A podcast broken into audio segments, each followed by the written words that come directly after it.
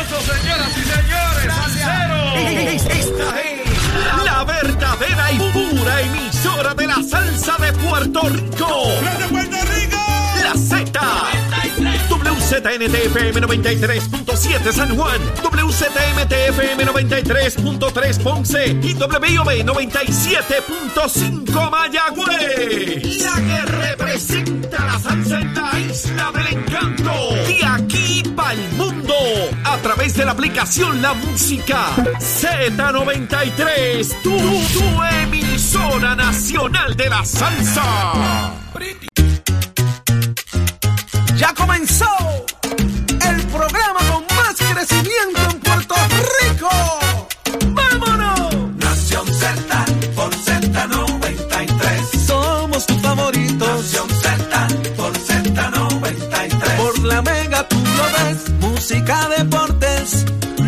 noticias y entrevistas. el programa de Vamos mayor arriba, vamos arriba. Óigame, despierta y salga de la cama que acaba de comenzar Nación Z. Son las 6 y 1 de la mañana, comienza una nueva semana y usted está en sintonía del mejor análisis de todas las mañanas en Puerto Rico. Nación Z en vivo de los estudios de Mega TV para Z93.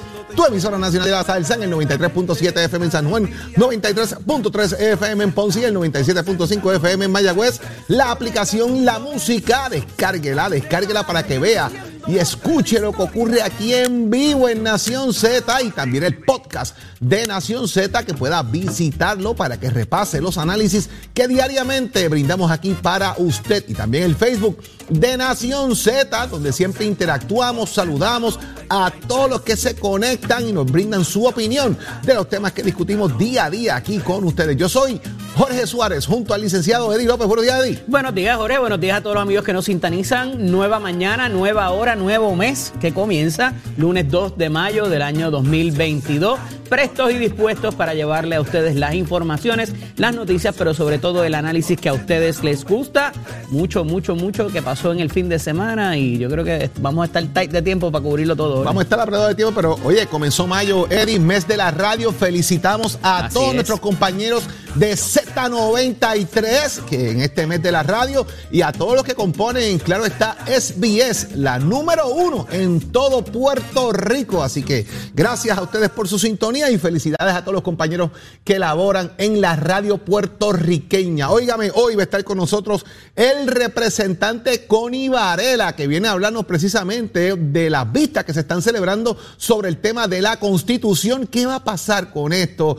¿Habrá ELA? ¿No habrá ELA? Nos dirá Connie un rato. En el panel de análisis vamos a tener con nosotros al representante Jesús Santa y al expresidente del Senado, Kenneth McClintock, para hablar de esos cambios que pudieran avecinarse en lo que es la transformación contributiva, tanto en el legislativo como en el ejecutivo, Jorge. Llega a Nación Z el presidente del Senado y presidente de la Pava. José Luis Dalmao, óigame, aquí de frente a contestarnos qué pasó en la Junta de Gobierno, cuáles son las últimas determinaciones que ha tomado el partido y la agenda que bien tengan de aquí al próximo ciclo electoral, Eddie López. Así es, Jorge. Estará con nosotros también el licenciado Leo Aldrich con su análisis. Así que tenemos mucho, mucho. Usted manténgase en sintonía, pegadito ahí, a través del Facebook Live, a través de Mega TV o a través de Z93 para que no se pierda nada. Y el Habla Música también. Nuevo alcalde en el municipio de Atillo ante la renuncia de José Cheli eh, Rodríguez, precisamente por una situación de salud. Ayer el Partido Popular Democrático llevó a cabo una elección especial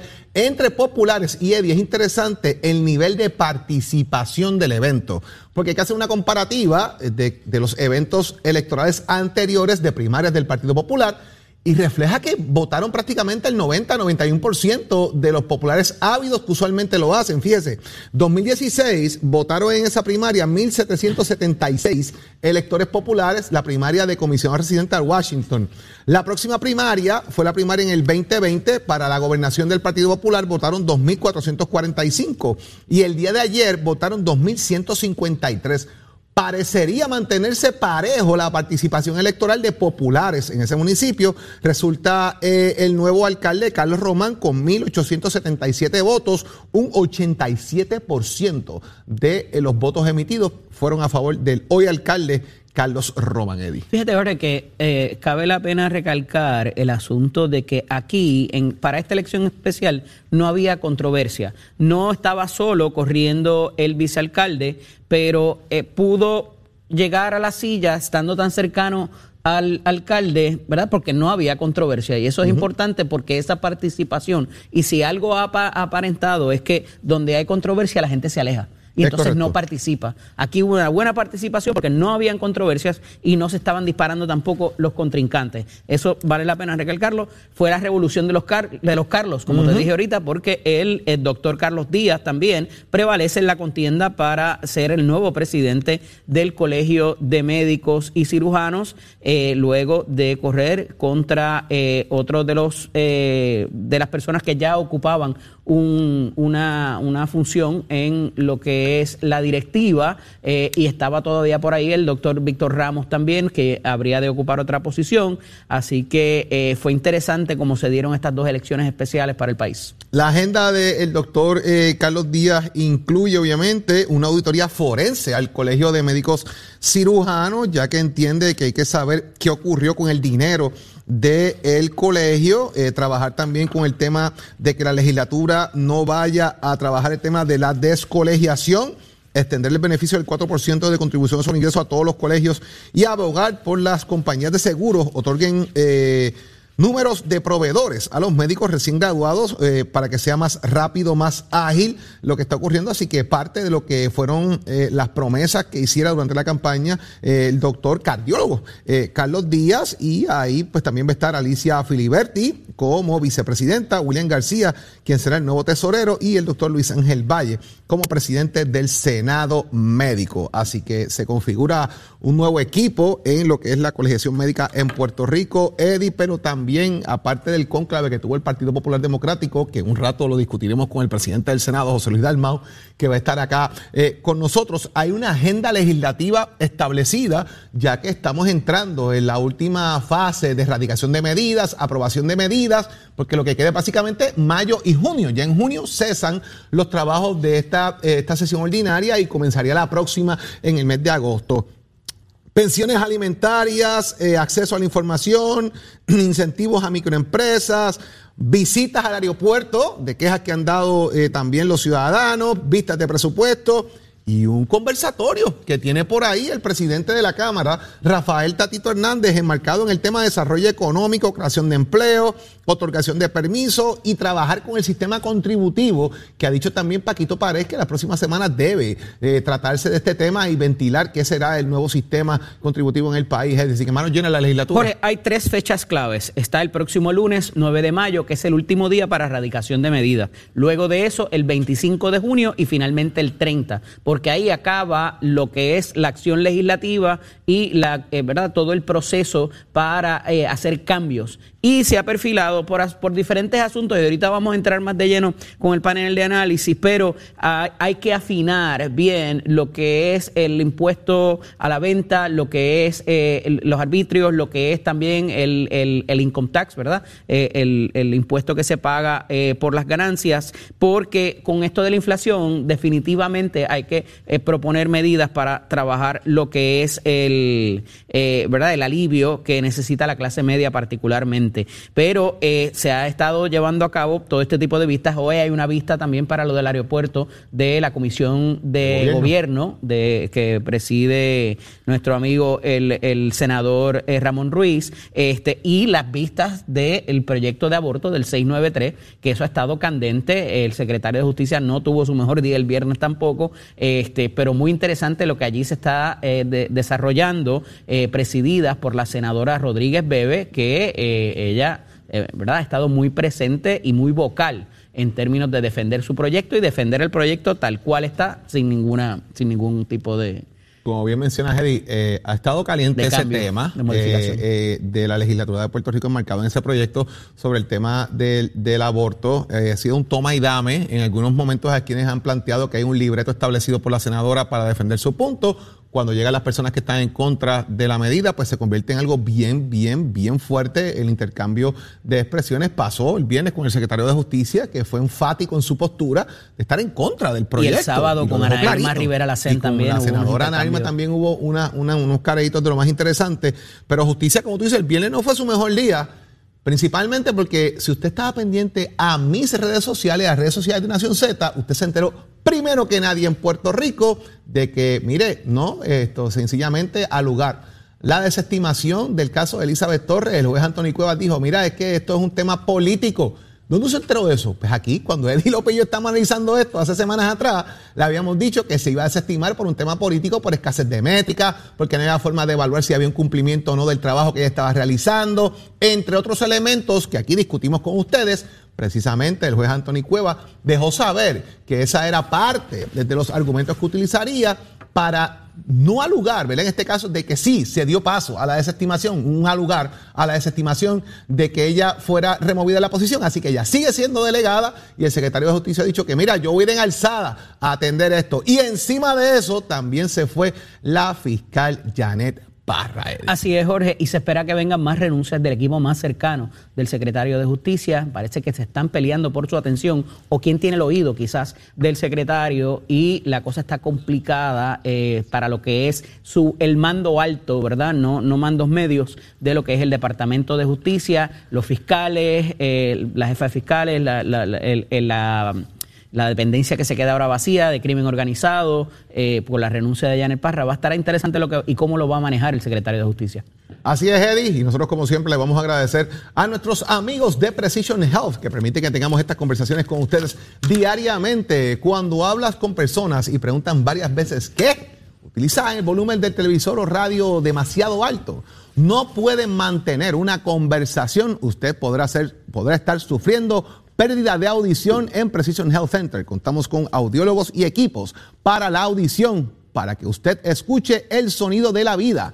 Pregunte a su proveedor de salud sobre su cubierta para equipos de audición. Llame al 787-333-0968. Aceptamos la mayoría de los planes médicos y Advantes. Contamos con más de 21 centros para toda la isla. En Precision Health, con más de 20 clínicas alrededor de Puerto Rico. 787-333-0698. 787 333-0698. Eddie, el pasado fin de semana en Puerto Rico, estuvo pendiente a una pelea que fue extraordinaria y que dejó mucho de qué hablar. Eso viene a decirnos ahora Tato Hernández. Porque somos deporte. Nación Z presenta, presenta a, Tato Hernández en Somos Deporte. Por el habla música y, y Z93.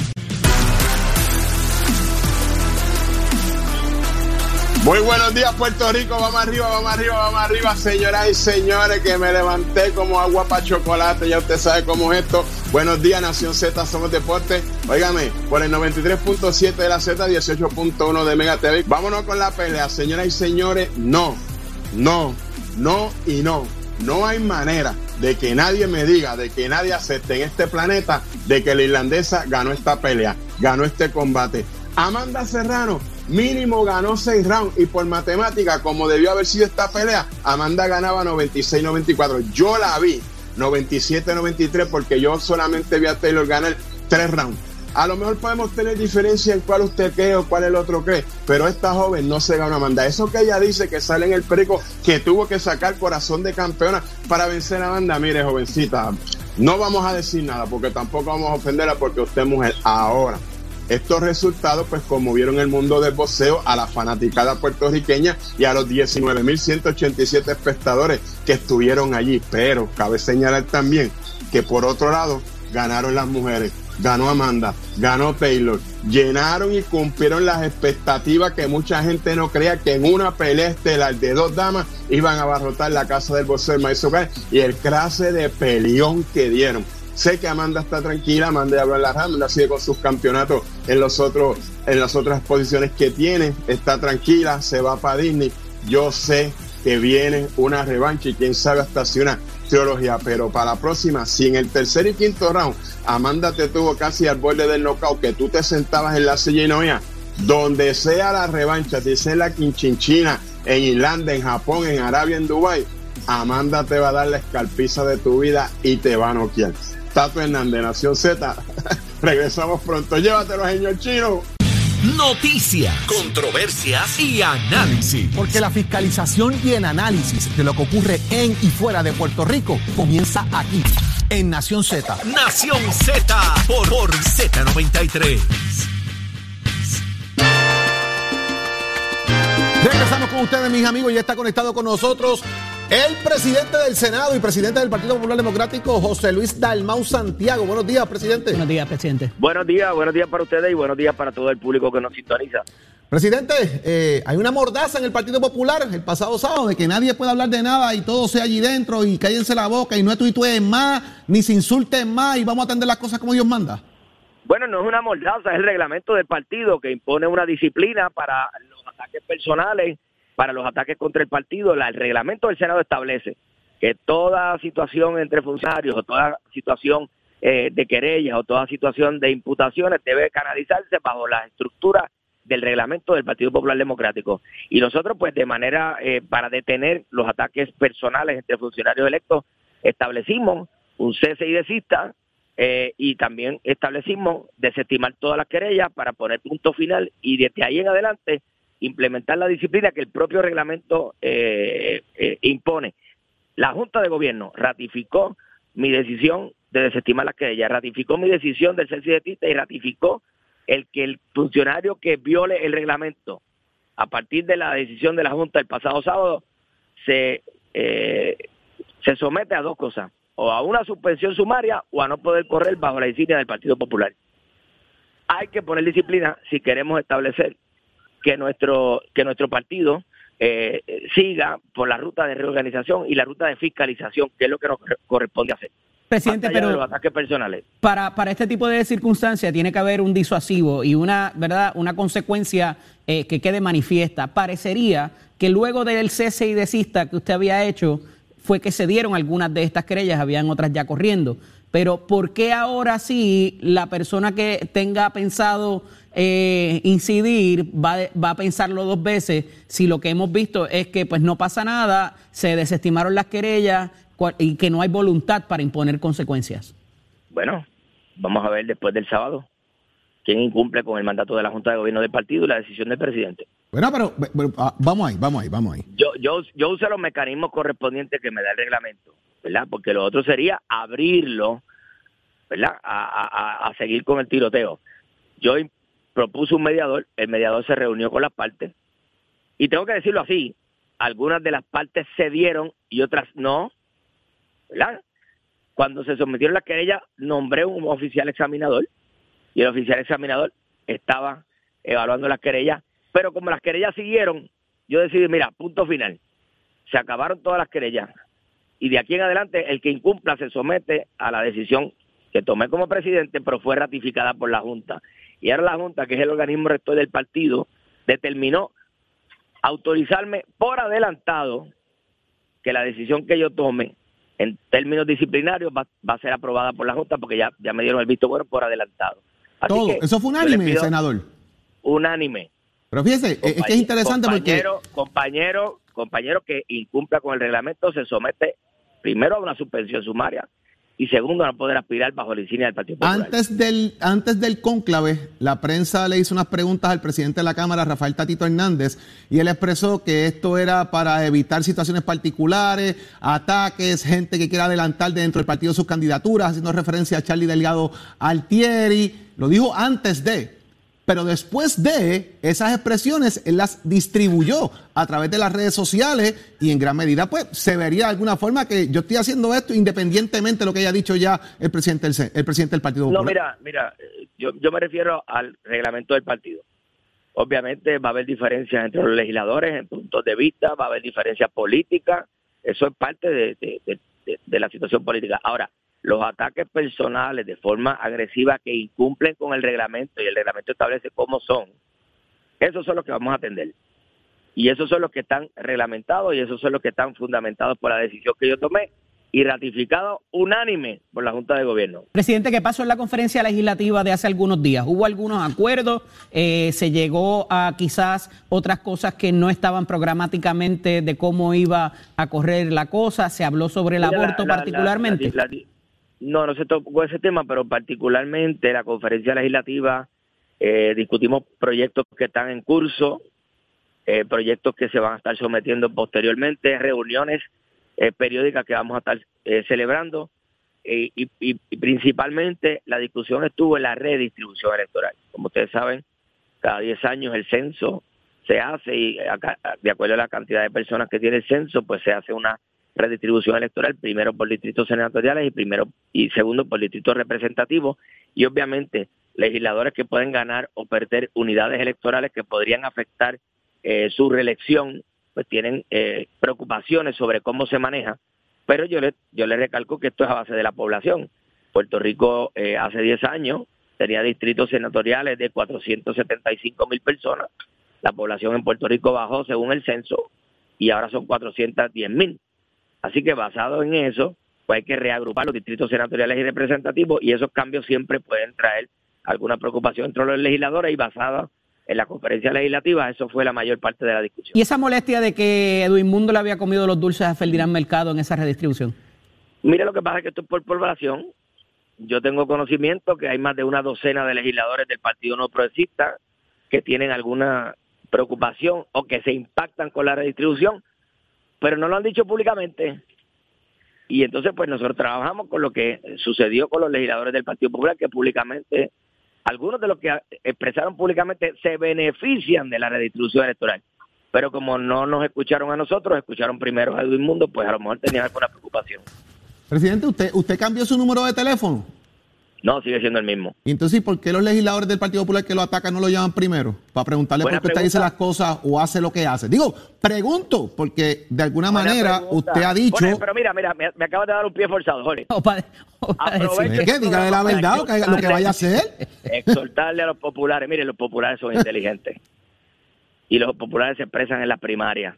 Yo invito a todos los populares a que observen quienes quieren dividir y destruir y quienes quieren unir y construir.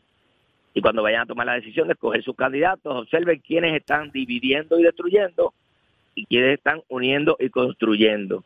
Presidente, por lo menos, una- por lo menos para cuando vayan a decir que van a correr fuera del partido o que, o que tienen ¿Verdad? candidaturas independientes, que le llamen primero, uno esperaría.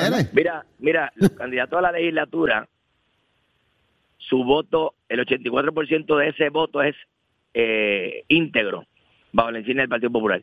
Así que candidato a la legislatura que piense correr fuera de la insignia del Partido Popular, pues sabe que su voto, el 84% de su voto depende del voto íntegro que dan los populares. Así que yo, yo esas expresiones, pues, las tomo de forma liviana. El que no quiera correr bajo la insignia del Partido Popular, esa es su decisión. Es más protagonismo que otra cosa, es más Ahora protagonismo bien, que otra ahora cosa. Bien, ahora, ahora bien, ahora bien, y vuelvo y se lo señalo a los populares, observen quiénes vienen a coger PON bajo la insignia del Partido Popular. Se acabó. O corren bajo la estructura del Partido Popular, con las reglas del Partido Popular, o tomen otra decisión. Pero se acabó la hora de coger PON bajo la insignia del Partido Popular. Es protagonismo más que otra cosa.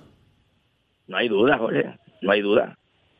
Eh, presidente, el tranque de medidas que usualmente se da con el final de sesión, hay muchas cosas que van a ir a comité de conferencia, hay cosas Pues trancadas mira, allá en la Cámara que no van, diálogo- ¿cómo está funcionando un diálogo del presidente de la Cámara y el portavoz Ángel Mato y el portavoz Javier Aponte el Ujú. lunes pasado del TS. De ese primer diálogo ya bajaron a cerca de 40 medidas durante la semana pasada, este porque porque cuando uno pues dialoga, pues se establecen cuáles son las objeciones y cuáles son las, las causas. Así que ya ese, ese tranque de medidas que a veces ocurre, pues ya empezó a fluir y, y vamos a tener reunión nuevamente eh, mañana.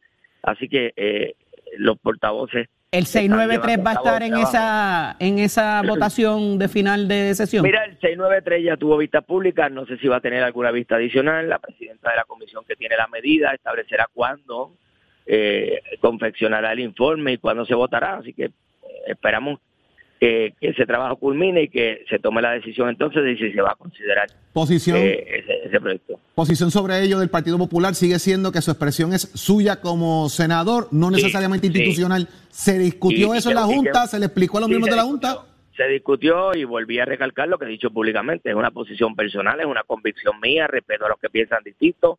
Mi intención nunca fue que se tomara esa posición mía como un ataque a algún sector. Nunca he sido así en mi carrera política. Se, distorsionó, se malinterpretó, esa no fue mi intención y lo he dicho públicamente. Esa no es la posición del Partido Popular. El Partido Popular no ha tomado ninguna posición en ese asunto, fue una posición personal. Y lo digo porque fue una conferencia de prensa en el partido y una periodista eh, eh, me hizo una pregunta relacionada a otro tema y yo para contestarle a la prensa, porque si tampoco le contesto, pues piensan que no quiero hablar. Al contestar la pregunta, pues la hice desde la sede del partido y se interpreta como que es una posición institucional y no lo es y ya yo lo he explicado. Presidente, las relaciones con Fortaleza y con el gobernador están mejor. Bueno, yo no puedo decir que están malas, pero puedo decir que yo no me comunico oficialmente con el gobernador desde el 4 de enero. Desde el 4 de enero. Eso es así. Eh, hoy es 2 de mayo. Así es. Sí, los equipos de trabajo se, se han comunicado y eso, pero personalmente, comunicación oficial desde el 4 de enero. A través de intermediarios, entonces. Exacto. O sea que también se le perdió el teléfono suyo a Pedro Pierluisi. Sí. Ay, Virgen Santa. Oiga, venga acá, en la conferencia legislat en la conferencia, eh, en la reunión de la Junta de Gobierno, ¿alguien planteó un asunto de confianza sobre su presidencia? No, en ningún momento. Todo lo contrario, recibí mucho apoyo de los compañeros de la Junta de Gobierno eh, sobre el trabajo que estamos realizando. Se le informó lo que estamos haciendo con la reorganización, con el código electoral, los trabajos del partido. Eh, los temas en el partido, mira, el primer tema que se trató fue una resolución que yo presenté para ponerle el nombre de Héctor Luis Acevedo a las academias de liderato político y electoral que se hacen en el Partido Popular. Se trajo un informe sobre la reorganización, un informe sobre las enmiendas al Código Electoral, eh, eh, informe sobre los trabajos que estamos realizando. Se trabajaron el tema de las querellas y posteriormente en asuntos nuevos se trabajó el tema de hacer un estudio económico sobre diferentes eh, ofertas que se le hace al electorado en torno a temas de estatus. Se trajo el tema de la cannabis medicinal y recreacional, se trajo el tema del aborto y se discutieron, pero no se asumió postura, simplemente se discutieron. ¿Para cuándo el reglamento, las enmiendas al reglamento del partido? Eh, esta semana me estoy reuniendo con el presidente de la Asociación de Alcaldes, que está encargado de eh, recibir las propuestas de enmiendas al reglamento, y una vez él me haga un informe, entonces estaremos en mejor posición de, de señalar cuándo será la asamblea de reglamento. Eso hay que llevar a la asamblea, claro. Claro. Vamos a ver qué pasará con todo esto en los próximos días, donde eh, obviamente pues eh, afinca el tema en el Senado de Puerto Rico. Ya pasó la elección del municipio de Atillo, por los números se ve con una participación sostenida alta, como bien pasa allí. ¿Qué pasará en Guayama en el fin de semana, eh, presidente? El sábado en la primaria, yo estoy eh, bien satisfecho de la labor electoral. Ayer, ayer habían funcionarios de colegio de más. Hubo asistencia perfecta y habían funcionarios de más. 91% de los populares que votaron en la primaria para la gobernación en el 2020 votaron ayer. Así que los populares están listos para votar. Decía yo el viernes, presidente, que esa- ese tipo de circunstancias se da cuando no hay controversia. En lo- donde hay controversia, quizás la gente se retrae un poco. Esperemos que eso no pase en Guayama, ¿verdad? No, no, en Atillo fue todo lo contrario, 91% de los populares votaron. Eh, yo espero que en Guayama haya una alta participación y el equipo electoral del partido, que estuvo excelente ayer, pues haga su trabajo también en, Bueno. en Guayama. Gracias, José Luis Dalmau, por estar con nosotros aquí en Nación Z. Un, Un placer abrazo, tenerle, presidente. presidente. Gracias, siempre a las órdenes. Bueno. Mis amigos, vamos de inmediato al análisis del día con Eddie López.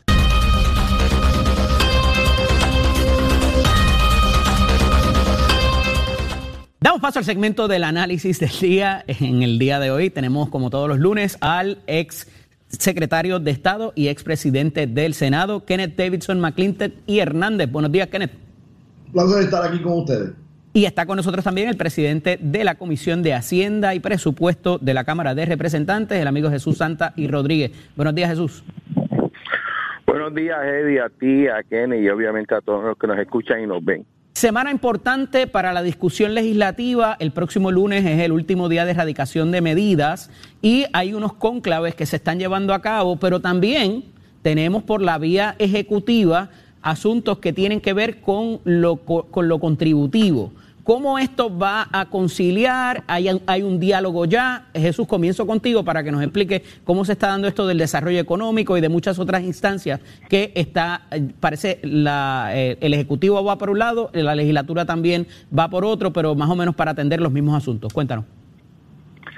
Bueno, pues primero que todo, no sé si sabes, quedan dos meses para terminar esta sesión y hay unas metas que queremos cumplir durante estos dos meses y obviamente más allá de aprobar el presupuesto de este año, pues también queremos tener algún tipo de cambio al código de rentas internas, obviamente al, a la ley 60, que son incentivos, y obviamente trabajar con lo que es la ley 154. En ese sentido, pues nosotros estamos trabajando más enfocado en lo que es presupuesto y ley 154 porque entendemos que es principal, es la base para eventualmente tú trabajar con código de rentas internas, ¿no? Eso no quiere decir que no hemos tenido también participación, eh, quizás con las reuniones que hemos tenido aquí en Cámara, eh, sobre ese asunto. Entiendo que el señor gobernador tiene su comité haciendo ese trabajo.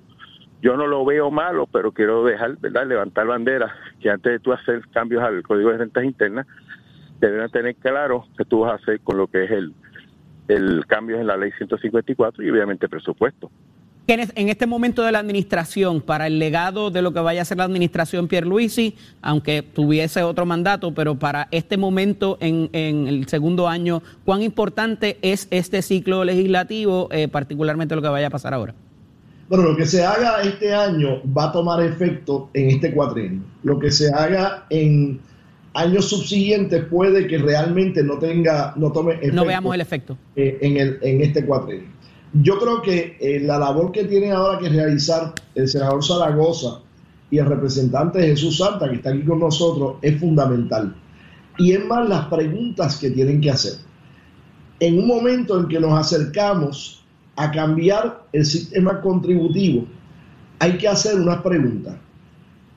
¿Cuánto dejaría si los contribuyentes puertorriqueños llenaran una planilla estatal que fuera idéntica a la planilla federal 1040. Si hoy estamos levantando, qué sé yo, 2.5 billones de dólares en contribuciones estatales, ¿cuánto levantaríamos si se radicara la 1040?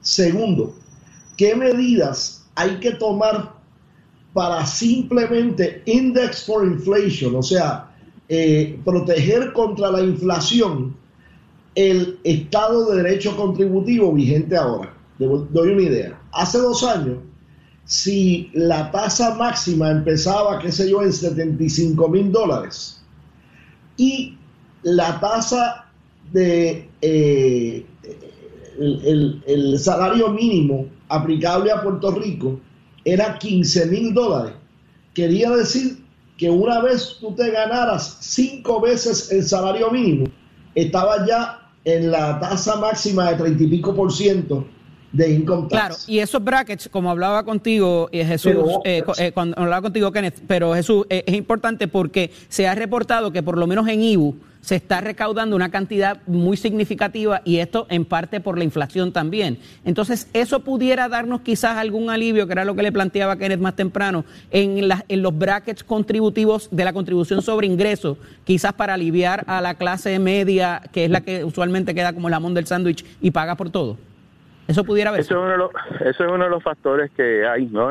Obviamente todo tipo de fuente de recaudo, tú tienes que estar no solamente mirando qué está pasando ahora, sino ¿Qué tú entiendes que va a pasar a futuro?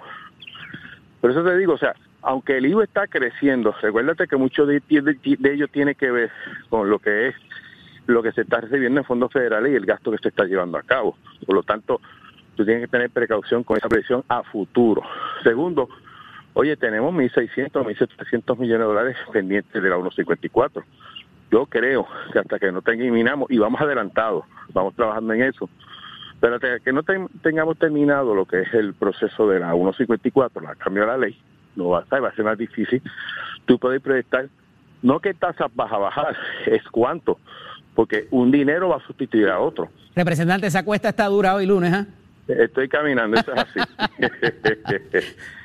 eh, eh, Kenneth, en ese sentido, ¿qué debe pasar con ese impuesto a la foránea de la 154 que son eh, bastante chavitos? Mira, ponle a todas el 15% de contribuciones en Puerto Rico. ¿Cómo es eso? ¿Lo aguantan? ¿No se van? ¿A dónde se van a ir si en todos lados tienen que pagar 15% bajo el acuerdo global eh, contributivo?